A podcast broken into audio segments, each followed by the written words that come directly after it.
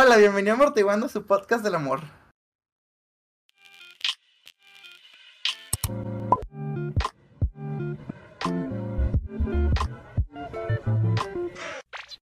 Ok, tenemos un nuevo invitado y esta vez es aquí mis ojitos, ay, por el otro lado, mis ojitos, Evaristo. ¿Cómo estás, Evaristo?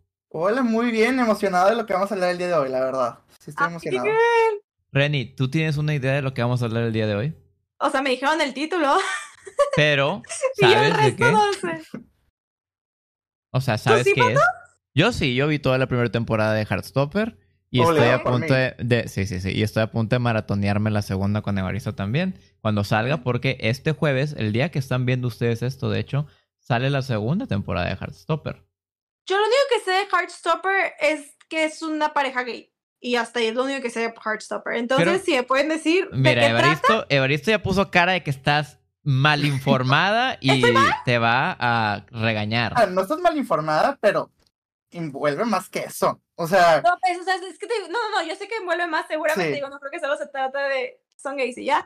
Solo que es lo único que sé, realmente. Es un tema muy interesante y te lo queremos platicar, Reni, porque ahí para que sepan, eh, Reni creo que, pues como acaban de ver, no sabe mucho de Heartstopper. Yo sé lo de la primera temporada de Heartstopper, pero Evaristo, Evaristo, ¿quieres enseñar tu colección de Heartstopper? Eh, No, ¿hay Evaristo es muchos el- libros? Un chingo, No, puta o sea, hay. Ahora no, va a salir el quinto ahorita de puro Heartstopper, pero hay como muchas historias de los otros personajes, que hay libros y todo. O sea, es una historia gigantesca de muchos universos y muchos personajes y todo. No. Entonces, Está ok, bien, ok, entonces ¿de hay qué muchas trata. Heartstopper? O sea, el primero, en básico, ¿de qué trata como su... O sea, lo principal habla del personaje Charlie, que es un chavo adolescente que está ahorita en la secundaria prepa en Inglaterra. Y él, pues, está sintiéndose, pues, ¿cómo puedo decirlo? Eh, se siente left out, o sea, no, no se siente incluido en la sociedad por su sexualidad. Él estuvo siendo bulleado por mucho tiempo. Entonces, apenas regresó a la escuela, ya se siente un poco más incluido. Sus amigos son súper eh, buena onda, los apoyan y todo, y conoce un chavo que se llama Nick. Él era el típico chavo heterosexual, que juega rugby, que es todo, Amamos, que su, grupo, ajá, su grupo es súper de que fife, así como podemos decirlo ahorita, pero se da cuenta porque al principio de la serie, él se siente al lado de él en la clase, en la primera clase del día. Entonces empiezan a ser amigos. ¿Cómo se llama el principal, perdón? Charlie. Charlie. Charlie. Charlie y el hecho- otro es Nick. Nick y Charlie. De hecho, hay un libro que habla solamente de ellos dos. ah, Nick y Entonces, Charlie, qué ajá. Entonces, si aquí pueden ver, está en el libro. Él es Nick y él es Charlie, ¿ok? Ok, Nick, Nick es y el... Charlie. Ok. El güerito, ¿ok? Entonces, empieza a conocerlo. Se da cuenta que él no es como los demás amigos que tiene, que son Él no es como los demás hombres. Exactamente. Entonces empieza a ser súper amigos, los mejores amigos y sus amigos eh, originales se empiezan a sentir enojados o celosos de que él se lleva demasiado con Nick, ¿no? Entonces hay problemas tanto de entre sus amigos originales, con Nick, con todos. Entonces una serie de problemas y de muchas sexualidades porque también hay amigas lesbianas, hay bisexuales, transexuales, asexuales, Gay, hay de todo. No es como bisexual ni pansexual, nada. Pero, Nick es Evaristo, bisexual. Antes de que Charlie sigas... Oh, bueno, si tú... ah, voy a repetir eso porque te interrumpí todo. O sea, Nick es bisexual y Charlie es gay, ¿no? Pero, pues Nick al principio del libro pues no sabe eso. Yo te Era quiero ese. preguntar una cosa. ¿Por qué Heartstopper y no otras series? No es la primera serie que, ha tratado estos temas y no es la primera serie que tiene como el trope del hombre confundido, bla, bla. ¿Qué es lo que ha hecho que Heartstopper se haya convertido? Porque el- el- en los momentos de la primera temporada fue de lo único que se hablaba en todos lados. En. TikTok había trends, había todo, en YouTube, todo, todo, todo. Incluso Clau y, y yo grabamos un video de Heartstopper, o sea, como review de la primera temporada, un mes después de que saliera y tenía, tuvo más de 100 mil views. Entonces, Heartstopper está dominando el mundo y espero lo mismo de la segunda temporada, pero quiero saber qué es lo que lo diferencia de otras series. Bueno, la verdad es que honestamente la escritora hizo un maravilloso trabajo porque no le da típica, la típica historia de amor ahorita que se ve mucho en Netflix o en otras eh, series que es como el típico amor, pero está muy sexualizado o se ve muy como no real, ¿no? Entonces como que esta serie, este libro, lo hace de una forma un poquito más real, inocente, que es más para personas de esa edad, ¿no? Como que ahorita vemos series donde los de esa edad se ven como de 30 años, de... Euforia. su- ajá, euforia, ¿Cómo se llama la Élite, de Élite? El Élite Ajá. se supone que son de la edad de Heartstopper. un poquito más grandes, pero aún así no se ven de esa edad. O sea, se ven de como 30 años, de hecho hasta los actores tienen 30 años, y aquí no. La autora, de hecho, fue productora de la serie y ella decidió buscar actores que se parecieran de verdad a los que ella escribió.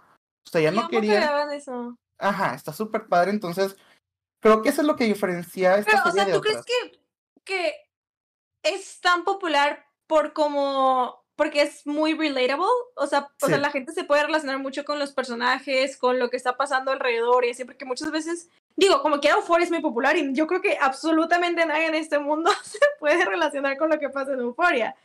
Sí, A creo que de Euphoria sí. O sea, hablando de ese tema antes de que vayas como in-depth a la, a la respuesta, sí creo que hay una gran diferencia abismal entre esas series y, y Heartstopper, porque Euphoria es de que, o sea, qué pedo, se supone que está en prepa, ¿no? Traen Sí. un puto Sí. desmadre en prepa y los de élite se la pasan cogiendo bien duro y matando gente, o sea... Y eso no es realista. O sea, No, claro que no. entonces esto es como una historia un poquito más inocente, bonita, como el típico amor adolescente. Y como que la gente se siente más relacionada con eso. O sea, creo que eso fue el éxito de esta. Hay muchas series muy parecidas y libros muy parecidos. Está una que se llama Royal, que la verdad es que no lo he leído. Hay como tres, cuatro que son muy parecidas y son muy famosas. Pero la verdad es que Heartstopper me atrapó desde la primera vez que lo vi. Va a haber una Y- serie de Red, White and Royal Blue, ¿no? Sí, eso ya va a salir apenas, creo. He escuchado a Clau hablar de eso, ¿sabemos de qué se trata? Kera lo ama. Creo que es muy parecida a la historia. La verdad es que no la he leído, la quiero leer. Pero creo que hay como tres. Hay otra que es algo de Princess, es algo azul, no me acuerdo. Pero no es esa específicamente, que también es súper famosa. Eh, y es, es como el mismo trama, ¿no? Pero creo que Ya. Heartstopper lo hace de una manera tan inocente y tan bonita y emotiva, porque pues la gente se está descubriendo en la serie también. Eh, y de hecho el casting, la gente que se casteó para la serie, tiene la misma sexualidad, mismo género, todo ese tipo de cosas para que se sienta realista y, y no como una típica serie ahorita de adolescentes que no se ve. De hecho, yo estaba ¿Por cuando qué vi no la sé que primera... sacaron de Closet a fuerza? Ah, sí recuerdo ese tema, sí recuerdo ese tema. A ver, Renidir otra vez. A uno de Heartstopper que no es ah, uno que lo sacaron de Closet a fuerza Ajá, hace poquito. Nick. Juanic, fue el Nick, actor eh, Nick. Ajá, el actor Nick. Sí no manches, y también era el que era heterosexual en su. Ajá. Por, él fue casteado, como vi, y lo sacaron, porque él no quería demostrar nada y pues la verdad es que, de hecho, como que la gente que vio esa serie es fan de la serie, yo la critico mucho porque eh, la serie trata de eso, de no forzar ese tipo de, de situaciones y los mismos fanáticos de esa serie, o no tanto fanáticos, pero pues gente de redes sociales lo forzaron a hacerlo a través de buleos y de, Sí. de buscar una forma de que él sea, que él sea lo que es en la serie a fuerzas. De hecho, eso es no muy. tiempo. Eso es un tema muy interesante que está pasando mucho últimamente, como que él no estaba diciendo nada de como que su sexualidad, a lo que tengo entendido, pero estaba poniendo en publicaciones una que otra cosa. Entonces la gente lo empieza a agarrar de queerbaiter o queerbaiting, que para los que no sepan qué es, de los que nos están escuchando, queerbaiting es cuando no sé si tiene que ser de huevo un famoso, supongo que sí, pero cuando alguien utiliza como a la comunidad para ganar popularidad o para hacerse como, uy, soy bien woke, miren, bla, bla, bla. Entonces la gente empezó a acusar a, ¿cómo se llama? ¿Sabes cómo se llama el actor en la vida real? Kid Connor. Empezaron a acusar a Kid Connor de, de, de queerbaiter porque eh, sí, eres he- heterosexual y en la serie eras bi y ahora te estás agarrando de que eres bi o finges esto para ser más cool y que la gente te quiera más. Y llegó un punto en el que el chavito, porque es un chavito, eh, creo que tiene, acaba de cumplir los 18 y la chingada. Sí, tiene más de 20 años. Es un chavito, eh, pone una publicación, no recuerdo si era una foto, un video o una publicación en Twitter, eh, ahora ex, ahora ex, donde decía que literalmente de que están felices de que soy bi, están felices, me, me forzaron a salir y bla, bla. Y todo el cast, eso me gusta mucho y creo que tú puedes hablarnos más de eso, Aristo. Todo el cast es muy amigo en la vida real y, y todos Sí. fueron a apoyarlo, estuvo muy bonito. Sí, la, es que el cast también es algo que me gustó mucho, que tiene mucha química y son muy amigos en vida real. Entonces, inmediatamente pasó eso, todos los del cast empezaron a apoyarlo, de que ponían, también criticaron a los que lo forzaron. Entonces, creo que también eso hace muy especial la serie porque todos son unidos y de verdad, fuera de la serie y tanto en la serie, hay una conexión.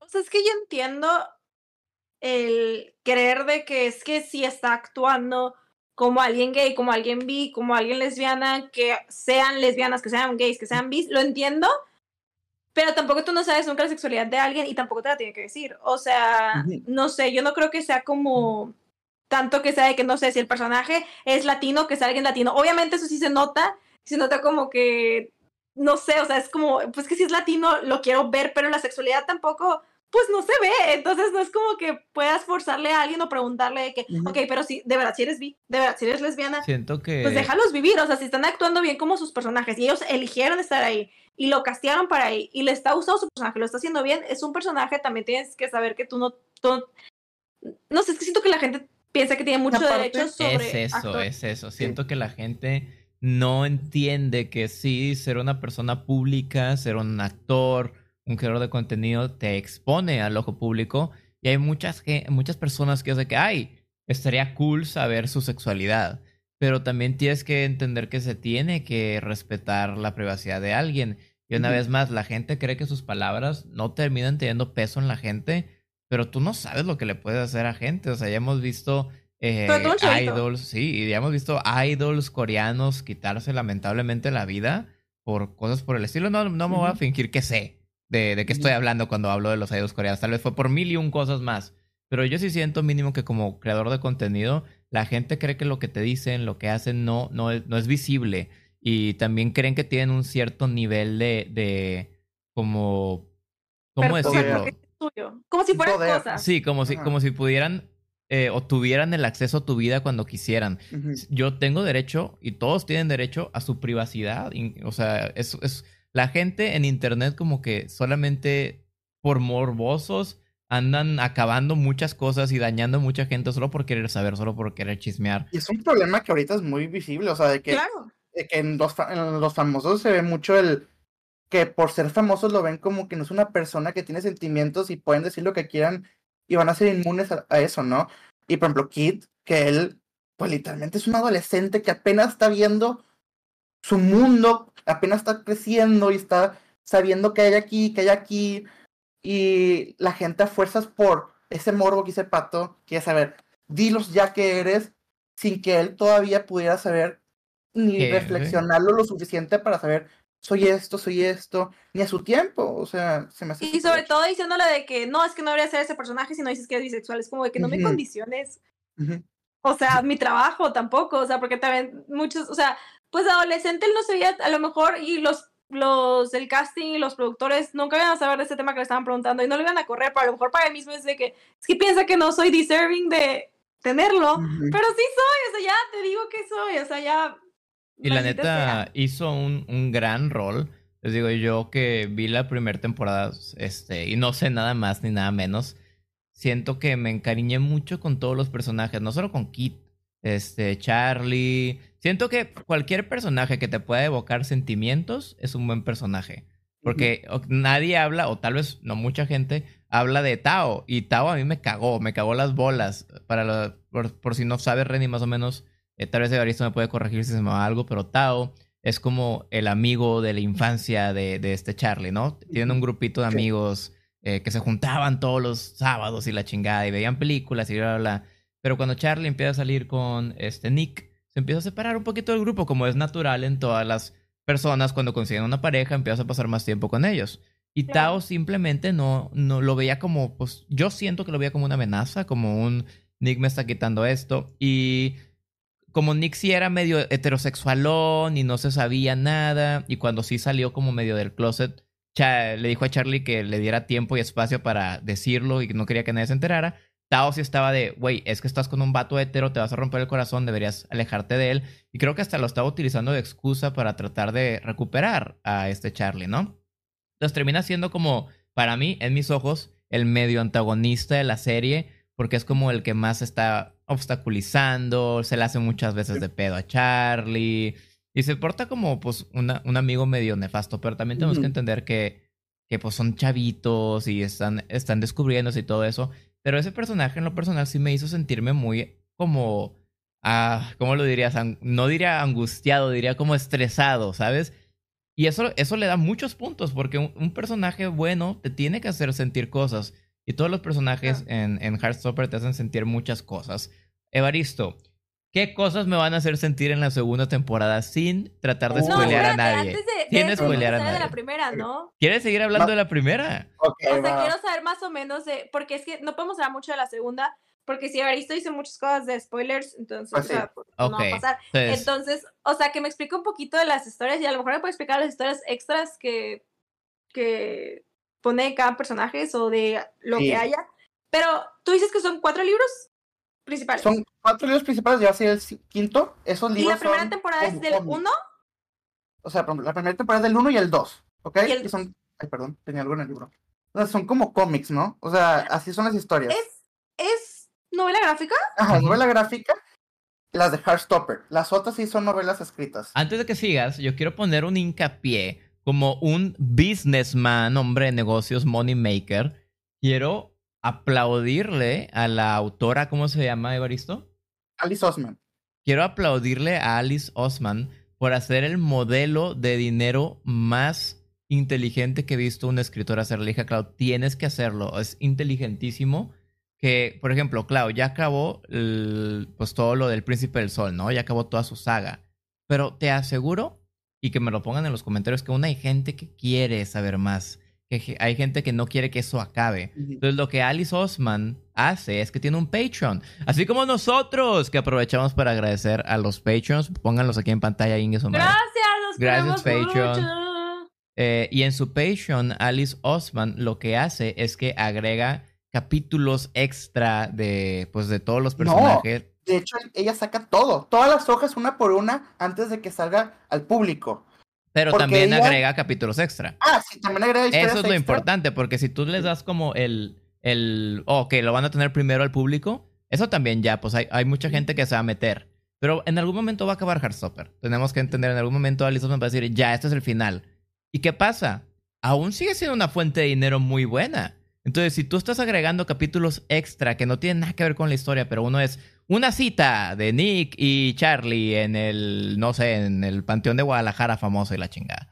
Este, la gente va a decir, güey, yo quiero verla. Y se van a meter y va a seguir recibiendo dinero de una historia que ya acabó. Y eso es lo más inteligente que he visto en toda mi Y vida. Así, aparte, Clau, no solamente es en Patreon, o sea, también saca libros de ediciones especiales, como esta es una edición especial, que al final tiene una historia inédita que no está en los otros libros.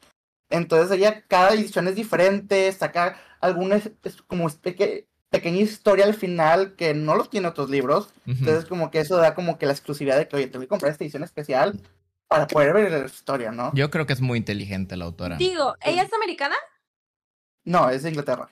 ¿Es de Inglaterra? Sí. Ah, bueno, Cassandra Clare también. Es que Cassandra Clare, que es mi autora favorita, que es la de Cazadores de Sombras, también más o menos eso. Digo, no tiene un Patreon, pero sí saca libros de historias extras y es de que, ¿qué pasó una vez en un mercado? Y así. aparte, la autora empezó no, no vendiendo nada. Ella empezó en Webtoon, lanzando ¿En sus libros. ¿Ella Ajá, en Webtoon, lanzando sus página por página diario, sus libros. O sea, Heartstopper empezó por Webtoon y así sacó sus libros. Y ahorita estás. Tú te puedes leer todo Heartstopper gratis en Webtoon porque ya los publica. Pero en Patreon, como dice Pato, saca historias extras. O, por ejemplo, el nuevo libro que va a salir el quinto, ella saca hojas de qué páginas a diario o cada semana para que la gente pueda ir leyendo la historia poco a poco mientras lo va ah, escribiendo ella. ¿Y en Webtoon ella dibujaba o No, o sea, todo esto es, lo sacaron de Webtoon de sus libros de 2016, 2014, o sea, no manches? hace mucho, o sea, qué Muy bonito. Talentosa. Ujú. Ok, Evaristo, Y- ¿qué temas trata en la temporada 1? Ya que Renny quiere hacer un poquito de pausa en la temporada 1. Bueno, la verdad es que la temporada 1 es buenísima, yo puedo hablar todo el día de ella.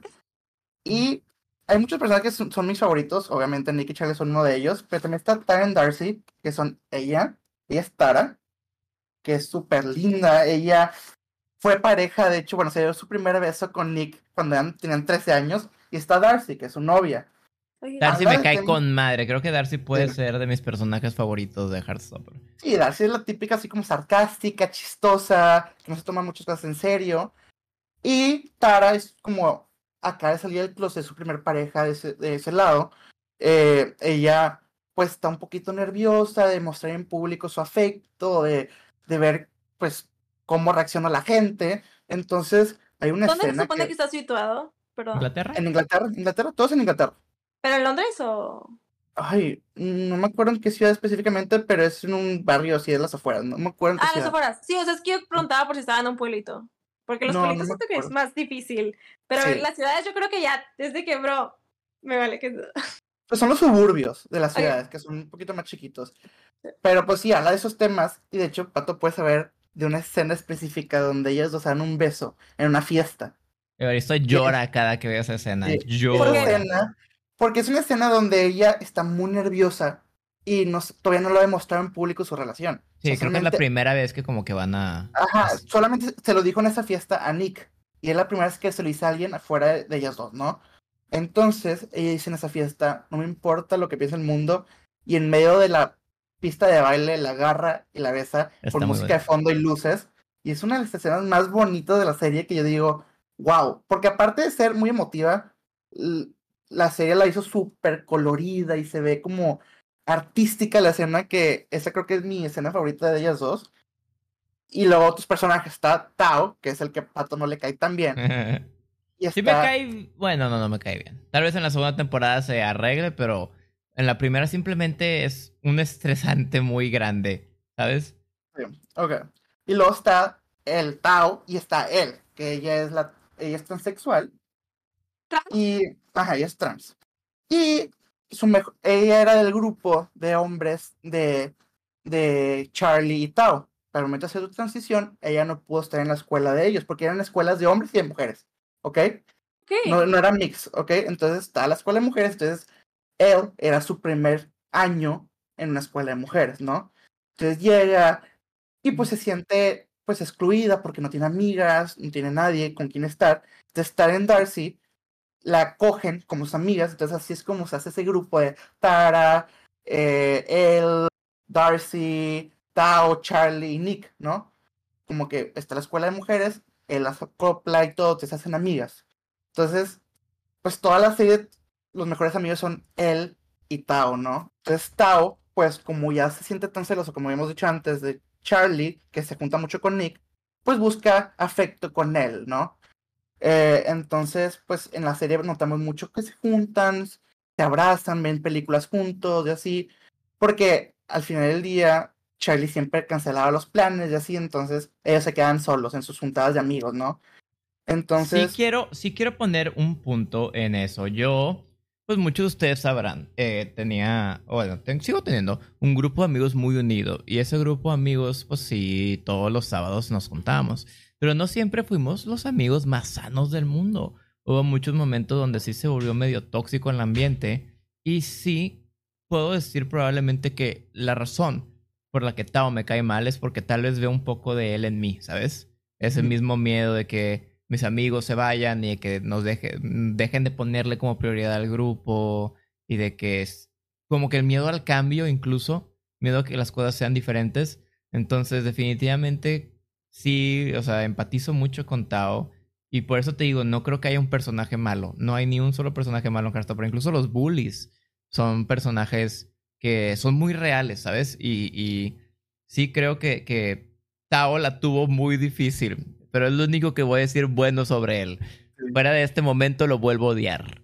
Pero creo que, o sea, a lo mejor lo que dice Evaristo de que la serie tuvo tanto éxito porque te puedes relacionar. O sea, yo creo que, Sí. o sea, lo que están diciendo de que cualquier persona de este mundo se puede relacionar con mínimo un personaje. ujú. Entonces puede decir de que es que yo veo tantito de mí en esta persona, yo veo tantito de lo que me pasó. Ajá. Sí, honestamente, piensa otra vez en las series que acabamos de mencionar de jóvenes que están trending hoy en día.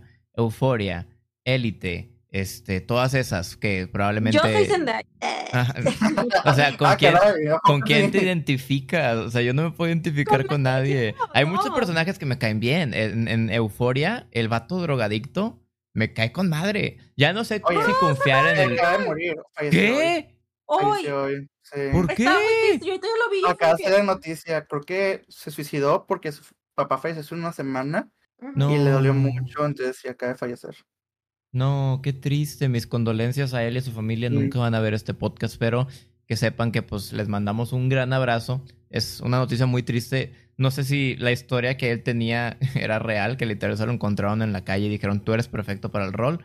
Pero de la, no vi la segunda temporada de Euphoria, pero la primera fue increíble y para mí él fue la joya de Euphoria. Entonces, Ay, no, yo lo amaba. Yo ahorita lo vi, yo me quedé en shock. Yo qué lo triste, amaba. o honestamente, qué sea, triste. no. Pero sí, honestamente te digo, hay personajes que puedes querer mucho en muchas series, pero con cuáles, en este, hoy en día, viendo series como las que hay de jóvenes, ¿con cuáles te identificas? ¿Sabes? Son muy pocos. O sea, por eso es lo que me refiero con que esta serie trató de abordar muchos temas. Ok, entonces ahorita yo creo que una serie que también nos podemos sentir ide- identificados es Sex Education. Yo o sea, me encanta. Porque creo que también esa serie aborda temas que no son muy hablados, pero son reales, ¿no? Eh, que a lo mejor los trata un tema un poquito, a lo mejor comedia o un poco exagerados, pero al final del día son temas que son tabús todavía, que también, que son temas muy diferentes que Heartstopper, pero también Heartstopper toma, toca temas muy tabús. Quiero hablar un poquito ya que mencionaste de Sex Education. Sex Education, pues otra vez Evaristo hizo que la viéramos Steph y no me arrepiento, es una, una serie muy buena. Yo amo Sex Education, sí lo he visto. ¿Sí la viste? Sí. Se viene sí, yo capítulo la de. Sex Education. Oye, podríamos tener de vez en cuando una sección con Evaristo donde platicamos de, de diversas series y todo esto chido. sería Pero padre.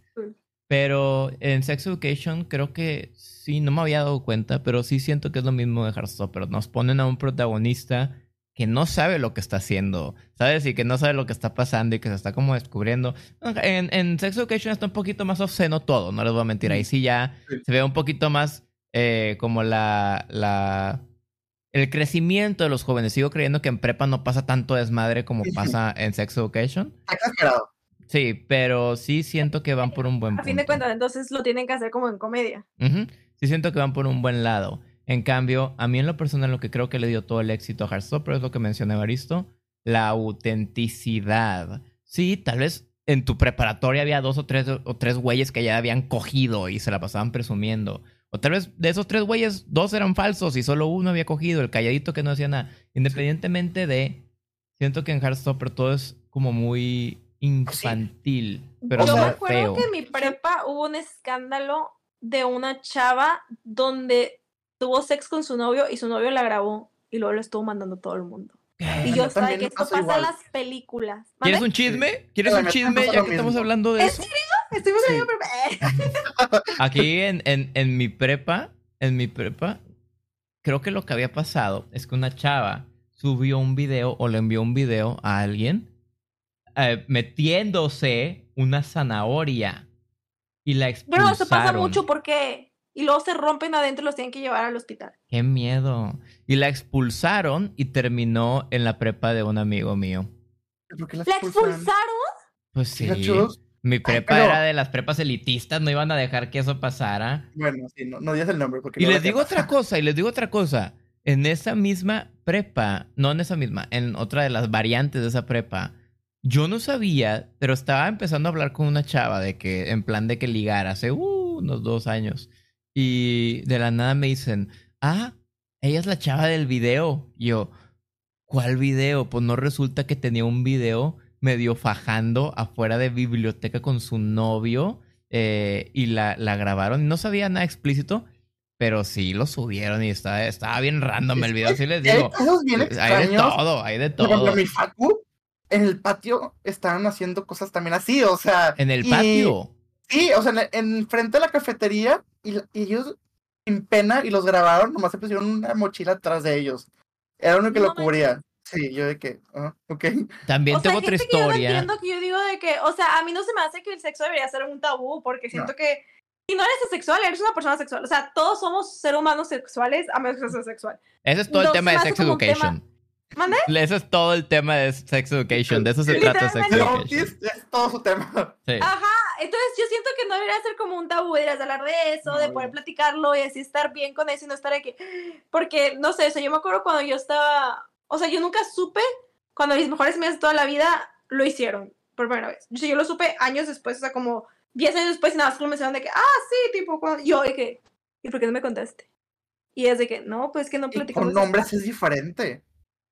Con hombres sí se dicen. De que Sí se luego, dicen. luego. Sí, luego, luego, luego. Mis luego. amigas no me dicen nunca. O sea, y siento que hasta ahorita las amigas que tengo jamás hablan de eso. Jamás. Jamás en su vida van a hablar de Es eso. que hay una, bal- una balanza entre de que es un tabú y la intimidad, ¿no? O sea, Claro. como O sea, no quiero ver un video tuyo. No me interesa. ajá, exacto, pero también hay que dejar de quitarnos la pena de hablar ese tipo de temas que son normales al final del día. O sea, Es normal. Y luego, aparte, también siento. Porque yo espero cuando sea madre algún día, o sea, el poder decirle a mis, hi- a mis hijos de que es que no tengas vergüenza y espero que no tengas que estar a hacerlo en un patio de una escuela. O sea, no. ¿Qué tipo, harías- si lo vas a ¿Qué hacer, harían tipo, ustedes? Sé que este tema se está yendo muy fuera de Heartstopper, pero vamos a ponerle un, un alto con esto. ¿Qué harían ustedes para que su hijo o su hija o su hija no lo, o sea, no se expusiera de esa manera? ¿Le darían un lugar? Porque si le dan un lugar, probablemente tendría que ser como en, en su casa, ¿sabes? Yo creo que yo hablaría, No. o sea, ya lo he pensado, ya lo he pensado con Carlos también, y yo siento que sí lo hablaríamos de que cuando empiece en prepa y a lo mejor le va a dar pena, pero va a ser que no me interesa, este, o sea, si tú tienes eh, la curiosidad y las ganas de hacer algo, dime de que, oye, pues es que mi novio ya hemos hablado de eso, mi novia esto, ya hemos hablado de esto y pues quisiera, o sea, yo quiero que me dijera, porque yo no quiero que me hagan abuela, entonces yo sí le diría de que, mira, o sea, si son las maneras, seas hombre, seas mujer, seas lo que seas, esas son las maneras, quiero que, o sea, tú como persona te cuides y también le digas a tu pareja y pueden estar nada más dime y me voy a la casa porque yo no quiero estar escuchando. O Ok. sea, O le, darían la casa. pero yo prefiero irme de que a un hotel o algo así, yo creo de que sí, mi, no, mi, mi hijo no voy a- mi hija va a estar ahí, o sea, yo siento que yo no voy a querer escucharlo porque eso sí ya es demasiado es too much. sí, O sea, es El saber- o sea, el verlos a los ojos, ¿sabes? Como que eso es Sí. Sí, ¿Ya como que, much?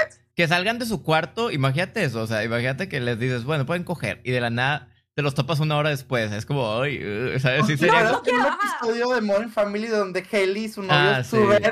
Acaban de hacerlo y es como que sus papás así de que, ay, o sea, obviamente yo también les daría como que las herramientas, la información y un lugar seguro, pero también diría, hay privacidad y cada quien lo suyo, pero obviamente informarles y que no se vea como algo malo, que es algo normal y que pues tanto todos aquí lo hemos vivido de la curiosidad, ¿no? Entonces, Sí. Bueno, Es que sí, o sea, todo el mundo va a tener esas cositas curiosas y, o sea, yo también espero decirle a mis hijos de que, o sea, si te gusta lo que te guste, a mí no me interesa realmente, o sea, me lo puedes platicar porque quisiera platicarlo y que no tuvieras que ocultarte cosas o que sientas, porque yo siento que muchos niños sienten de que Sí. es que me va a dejar de querer mi mamá o me va a Sí, dejar de querer mi claro. papá. Y hablando de Heartstopper, Ajá. pasó exactamente eso con Nick. O sea, Nick, por ese miedo, con su familia también, pues, eh, pueden ser spoilers si no han visto la primera temporada, pero al final le cuenta a su mamá, pero él con un miedo de que no sabía qué iba a pasar, y su mamá le dice, no pasa nada, tú me pudiste haber contado y no pasaba nada, pero obviamente está como ese miedo de, ese estigma. no ajá, ese estigma de, pues, ¿qué, qué pasa si le cuento? O sea, Me da mucho miedo eso, me da mucho miedo el no Sí. poder, el no poder decirle a mis hijos de que es que no me tengas miedo. Sí, O sea, ¿Sabes qué es lo más, lo más loco? Y voy a estar Ujú. mira, yo lo amo desde chiquita. sí. ¿Sabes qué es lo más loco? Que esa escena fue la, la única que sí me derrotó de, de Heartstopper y es porque la mamá genuinamente no, no tiene mucho tiempo al aire la mamá, o sea, no te voy a mentir, salen dos, tres, cuatro capítulos. Es que es una actriz súper famosa. Ajá. Entonces, Ay, ¿Cómo se llama? Se llama esta? A ver. en lo Ay, que no tú sé, pero buscas, continúo, sí. Este, ella no sale mucho, pero solo en ese capítulo podemos darnos cuenta de que es una mamá muy, muy como apoyadora, muy amable, que probablemente siempre trató a Nick de una manera muy, muy bonita y tal vez estoy, puedo poner mis manos, mis manos en el fuego a decir que nunca como que le, le dio ese, esa duda donde, ¿qué tal si le digo a mi mamá y se enoja, no me trata mal? Y aún así, cuando Nick le contó, está al borde del llanto, eh, temblando, con mucho miedo. Y eso no es culpa de la mamá, porque la mamá siempre le dio esa, esa seguridad y esa puerta abierta. Es culpa de- de- del mundo y de cómo es mal visto todo esto. Entonces, es, es creo que uno de los puntos que más me, me tocó de Heartstopper, porque cuando Nick le dice a la mamá, la mamá le dice de una manera bien bonita de que perdóname si en algún momento te hice sentir como que no me lo podías decir.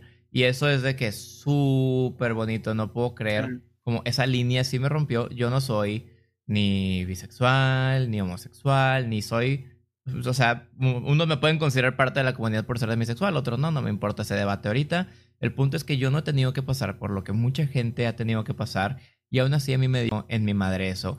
Y esa para mí es como que la diferencia más grande de Heartstopper. Te está enseñando cosas muy valiosas.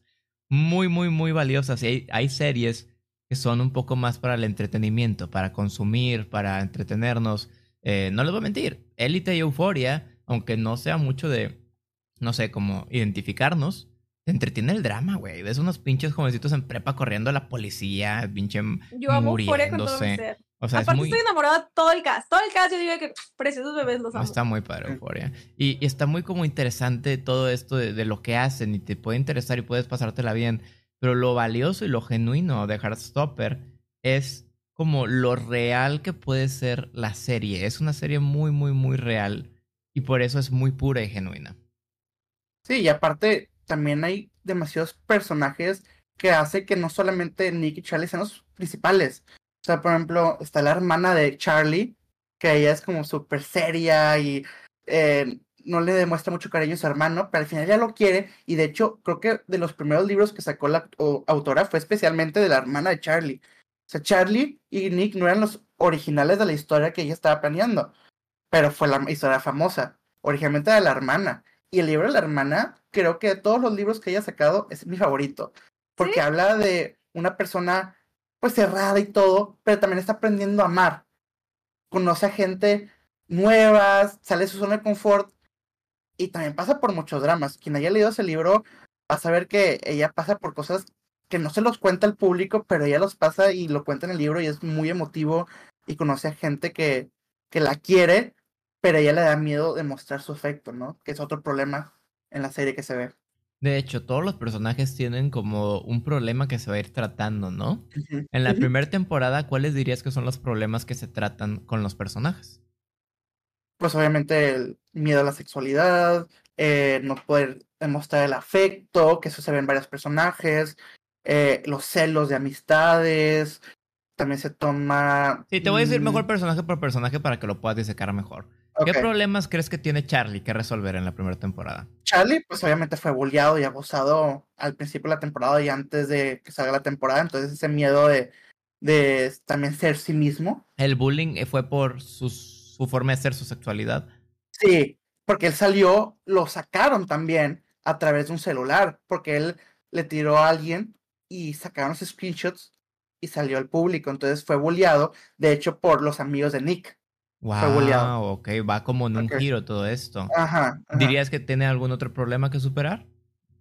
Mm, pues es que eso lo drama en la segunda temporada, entonces esos okay. problemas todavía no Solo salen. los primeros, solo los primeros. Entonces, sí. ahora, Nick. Nick, ¿qué tiene que superar en esta primera temporada? Nick, superar, pues también que se está descubriendo a sí mismo y como él apenas está descubriéndolo, tiene miedo de seguir descubriéndolo, ¿no?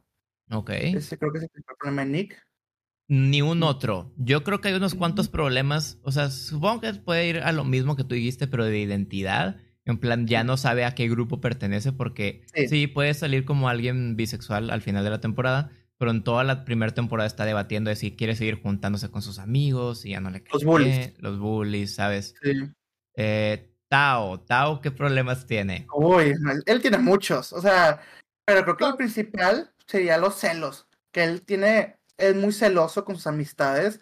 Entonces creo que le gana ese enojo y no quiere ver lo bueno en la gente por esos celos que los consumen. Entonces, pero al final del día creo que también es un problema muy real. Que Sí. creo que yo lo he vivido. Ah, tú también dijiste que lo he vivido.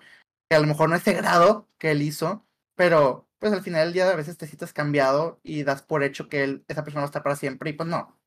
Creo que es También Tao Yo creo que tiene... Sí, Sí. creo que es un problema muy real el sen- poder sentirte reemplazable, ¿sabes?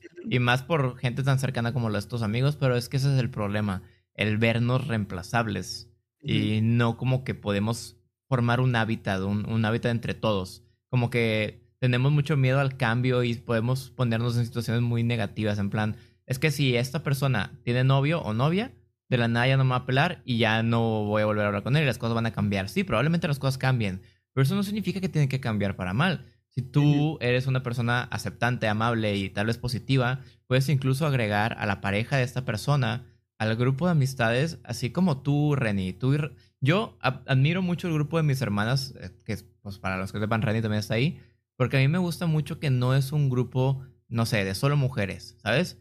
Es un grupo donde eh, Reni invita a Carlos, que es su esposo, y, va, y está súper padre, donde Andrea eh, ahora también va con Osorio. Y tal vez hayan tenido problemas, yo no soy parte de ese grupito, eh, los quiero mucho a todos y me gusta mucho ese grupo, pero no, me, no soy como parte de vital del grupo, soy como un extra que va a veces claro hasta ahí. que eres parte vital, Patricio. Ah, bueno. Este, pero invitan a Osorio de vez en cuando y está muy padre. Mi grupo que es meramente de hombres, siempre como que hablamos de esto, de, de que estaría bien padre que cuando todos tengan pareja podamos como invitarles en conjunto de que a un viajecito de la madre, pero yo no, yo no siento que debería quedar reservado a un viajecito. Yo todos los, los sábados que nos juntamos con mis amigos invito a Tefi. Y lamentablemente por el momento ella es la única persona que, que, bueno, pareja del grupo que viene, Marcelo, que es otro de nuestro grupo, también tiene pareja, pero por problemas de, de la localización y todo eso, pues no puede venir. Pero yo sí sueño con un, con un grupo de amigos como el de ustedes, en donde no solo seamos los amigos, sino también puedan ser nuestras parejas y que no sean Carlos el esposo de Reni. Ahí, ahí en ese grupo ya no es Carlos el esposo de Reni, ahí es Carlos, ¿sabes? Y en mi grupo, afortunadamente, Tefi cada vez más con el tiempo deja de ser la novia de Pato. Ha sido una, una pelea, una pelea difícil, porque pues está entrando un grupo de gente nueva, que ya tienen todas las... las eso, eso, y eso no solo para mi novia, sino para todo el mundo. Siempre que entras en un grupo, tienes que entendernos de chistes locales, cómo son cada uno, que lo que te dicen es verdad. Pues yo paso por eso con ustedes. Exactamente, pero digo, todas las personas como que cuando se meten en un grupo, tienen que ver la dinámica, ¿sabes? Entonces, que, que Tefi y Evaristo dejen de ser Evaristo el amigo de Pato o el amigo de Tefi, Tefi la novia de Pato y pasen a ser como individuos parte del grupo es muy bonito. Y yo creo que se, se logró y se está logrando y me gustaría que cuando tuvieran pareja, eh, todos mis amigos puedan hacer lo mismo. Y yo creo que volviendo a Heartstopper, Tao no puede ver eso. Tao ve como este problema de que mm, Charlie va a ser como abducido, secuestrado por Nick ya nunca va a volver a verlo, y ya nunca va a volver a, platicar con él o ser tan cercano. Pero yo en lo personal creo que si Tao fuera un poquito más abierto y amable con Nick, estos se unirían al grupo muy cool y podrían tener un ecosistema muy saludable. Esos celos hicieron que él no viera que él le gustaba a Tao. Que por cierto, ese es otro tema que justo te iba a mencionar de los problemas que tiene Tao. ¿Puedes decírselo a Renny y a la audiencia? sea, pues están esos celos que tiene Tao de sus amistades. Y pues recuerdas que te he dicho que él fue como la única amistad que todavía iba a las juntadas. Antes de que confundas, él no se está refiriendo a Tao, sino que hay un personaje que se llama él. Este, E, L, L, E. Él. que él es la personaje que ella es transexual. Y es la, ah, chava la que, la que ella estaba en la escuela de hombres, pero al momento de transicionar se fue a la escuela de mujeres, ¿no? Entonces, Qué complicado, nunca pensó en las personas de habla hispana poner que, alguien no pensó, no pensó. Ella, y no, tienes que decirle él y no sé qué. Bueno, voy a decirle ella, ¿ok? Y no voy a decir su nombre. Bueno, ella, eh, pues ella era la única que todavía iba a las juntadas, los demás cancelaban y pues ella está sintiendo algo por Tao, ¿no? Pero Tao, por estar en esos celos y en esas manipulaciones mentales, pues no se da cuenta, ¿no? Entonces toda la primera temporada, como que tenían conexiones, pero inmediatamente se separaban porque no querían nada, ¿no? Por ese miedo también de demostrar el amor a la persona que te gusta y también por ella que, pues, por el miedo que ya es transexual de que a lo mejor me rechaza o no me va a querer o sí. ¿Y Tao sabe que ella es transexual? Sí, obviamente, obviamente, sí, sí, sí. Pero pues son amigos de toda la vida y así, entonces también está como que ese miedo de, ok, somos amigos, pero ¿podemos hacer algo más? ¿Le gustaría algo más? Estoy de acuerdo, por estar como muy cegado y en su pedo en los celos, no vio las señales que él le estaba mandando y no vio como que ese acercamiento que estaban teniendo, ¿sabes? Este, y creo que eso es uno de los más grandes problemas de Tao. Pasando a él, ¿él qué problemas tiene, Evaristo? Pues obviamente ella como acaba de transicionar, eh, es su primer año en la escuela de mujeres, pues no tiene amistades, ¿no? Entonces está esa como, está muy introvertida, no quiere socializar por el miedo. Entonces, pues los primeros dos episodios, un episodio, pues ella no tiene amigas. O sea, ella está sola comiendo en la cafetería, en las clases no tiene amigas. Entonces la maestra... La actriz es trans? Sí, la actriz también es trans, en vida real. Eh, entonces, pues la maestra como que la trata de apoyar para conseguir amigas y ella dice que no, que está bien, ¿no? Que ella lo va a intentar sola. Pasa un episodio y Tara y Darcy le hablan para que se sienten con ellas, ¿no? Eh, y ella inmediatamente, ella piensa, esto está cero, eh, la maestra les dijo que sean amigas mías, entonces también como que se, se siente como excluida y trata de alejarse un poco de, ok, esto no sé si es real o no, entonces como que también están esas dudas. Y problemas creo de confianza. Ajá, de confianza. Y pues también están los problemas, como ya acaba de transicionar, de, de pues identidad y cómo me ve la gente, miedo y todo ese tipo de cosas. ¿Dirías que Tara y Darcy tienen algún problema? Siento que en la primera temporada no, no, los tocan mucho a ellas dos. bueno, eh, Tara lo, toma, lo toca más que Darcy. Pues Tara, como acaba de salir de su primer pareja y todo, eh, pues también está, ella tiene ese miedo de, de, mostrar el afecto en público, de que qué va a opinar la gente de nosotras, qué va a opinar pues nuestros papás, nuestros amigos, y así. Entonces está esa como miedo. Creo que está muy complicado como lesbianas. Siento que no hay muchas representaciones tampoco en los shows y en la televisión y así. Y cuando lo hacen está mal hecho. Y cuando lo hacen es, muy sexualizado. O sea, es, lo que, O sea, es muy para el ojo masculino. Y lo tienen como si, o sea, las mujeres lesbianas están hechas para el ojo masculino, para que lo veas y veas cómo están teniendo cosas y así, es como... Y también es otro, otro tema, los bis.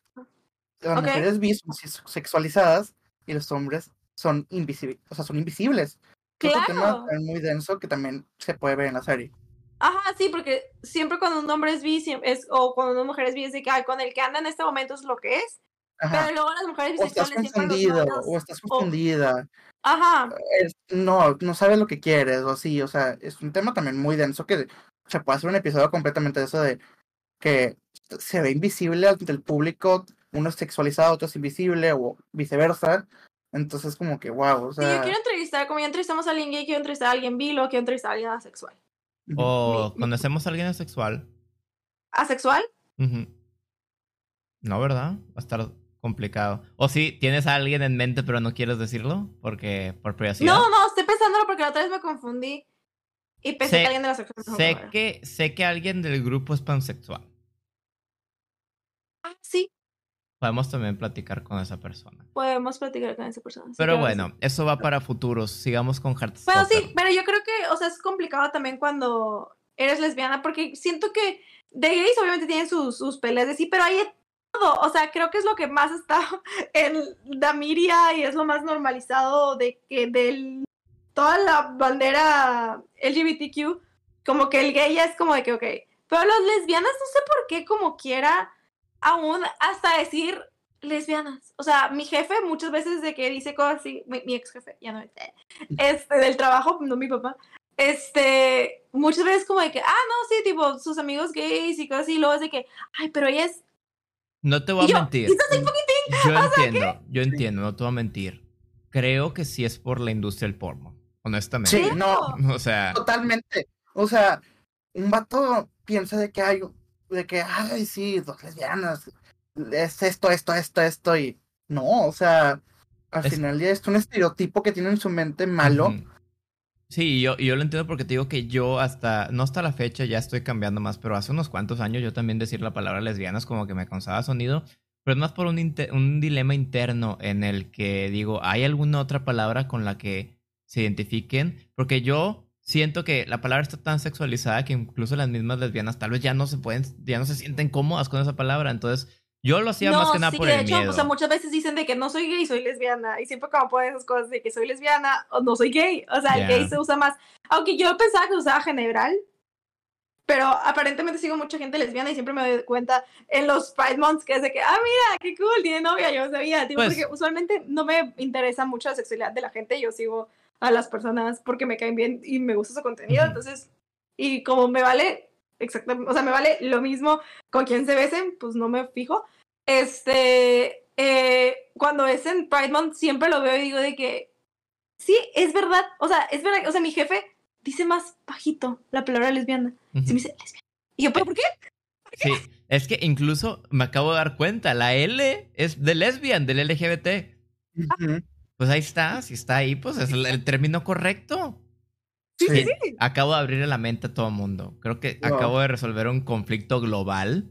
sí. Descubriendo el- lo que significa LGBTQ. Pato, la ONU no, no hace trabajo, es pato. Sí, sí, sí, sí, sí. Acabo de resolver la ebullición global también con eso. Heartstopper, que Pato está abriendo los ojos. Espero, boca. espero mi premio Nobel. Pero bueno, No. se nos está acabando el tiempo, entonces, Reni, quiero preguntarte yo a ti. Después de haber escuchado tanto a Evaristo como a mí un poquito menos hablar de Heartstopper, de esta primera temporada que tuvo, eh, ¿qué, ¿qué opinas de lo que se está dando en esta temporada, del mensaje, de todo eso? Suena muy bonito. La verdad, ¿dónde lo pasan? ¿En Netflix? En Netflix, es una serie de Ah. Netflix. Voy a ver. Este, suena muy bonito, la verdad, y me gusta mucho que haya representación. Yo siento que cuando yo estaba chiquita no había representación de nada. Entonces yo no sabía realmente que había otra posibilidad que no fuese heterosexual. O sea, yo siempre tuve a Jera al lado. Entonces para mí, en mi mente, existían hombres que le gustaban hombres y hombres que le gustaban mujeres y mujeres que le gustaban hombres. O sea, era como que todo lo que existía en mi mente porque siempre tuve a Jera. Entonces para mí el gay era normal. Pero todo lo demás como que ya lo escuché hasta ya grande y yo fue como un, este, no entiendo, nunca lo vi, entonces para mí me gusta que haya representación, me gusta que alguien lo vea y me gusta que haya chavitos que digan de que, ay, qué cool, que no tengo que vivir mi vida gay solo teniendo sexo con todo el mundo, o no tengo que vivir mi vida lesbiana a los ojos de los machitos, o sea, me gusta eso y se me hace muy bonito. Y no aparte la serie es muy corta. O sea, la primera temporada te la echas en cuatro horas completa. De hecho, ¿cuánto, Ah, cuánto dura? Son ocho episodios, creo que de 20 minutos cada uno, o 40, no Wow. me acuerdo. Sí, y sí le causa, sí le da justicia al libro. Sí, no, o sea, la verdad es que como la, la autora estuvo súper involucrada, sí es muy fiel al libro, muy fiel. ¿Y Eh, qué esperas de la segunda temporada? Ahora sí ya nos puedes decir. Un poquito sin Bueno. spoiler, solamente como que... ¿Qué nos espera? Algunos problemas, ¿no? Algunos problemas que van a hablar. Ajá, sí, temas- sí, lo que La podríamos segunda esperar. temporada va a ser mucho más difícil. O sea, va a ser temas más densos, van a hablar de temas alimenticios, de... Pues sí, de problemas alimenticios principalmente creo que es el tema más fuerte que van a hablar la temporada siguiente. Y pues obviamente de que Nick y Charlie ahora ya hacen pública su relación. Entonces, ¿cómo van a llevar eso? Y pues creo que la trama principal de la temporada también va a ser que van a hacer un viaje escolar a París. Entonces toda la temporada va a ser en París. Entonces, yo ya lo leí y la neta se viene bueno. O sea, la- es una temporada que yo le, he dicho a Pato muchas veces que cuando la veamos voy a estar llorando todas las temporadas. O sea, También anda amenazando a mi novia. Él está dice dice que algo en específico de esa segunda temporada le va, la va a quebrar. Entonces yo también Sí. ya estoy emocionado por ver. Siento que con Alice Olsman se llama, ¿verdad? Alice Osman, Siento que sí. tiene un toque muy mágico para todo esto de, de hacer que la gente se siente identificada. Entonces sí espero llorar una o dos veces en esta, en esta segunda temporada. Ya sale este 3 de agosto. Sale la temporada. Hoy, hoy cuando están viendo este video, Ah, bueno, sale hoy. Hoy salió. Entonces no olviden de verlo. Ujú, que véanlo. están viendo este video, también estoy yo viendo al amor de mi vida, a.k.a. Taylor Swift, y voy a saber si es real o fue un invento de mi imaginación cuando ¿Cómo? en Este primaria. jueves ya estás viendo. O sea, hoy El ya 3 de estarías viendo. ¡Ah! Y ya vas, a, ya vas a estar viendo a Mm. Taylor Swift cuando se sube este video.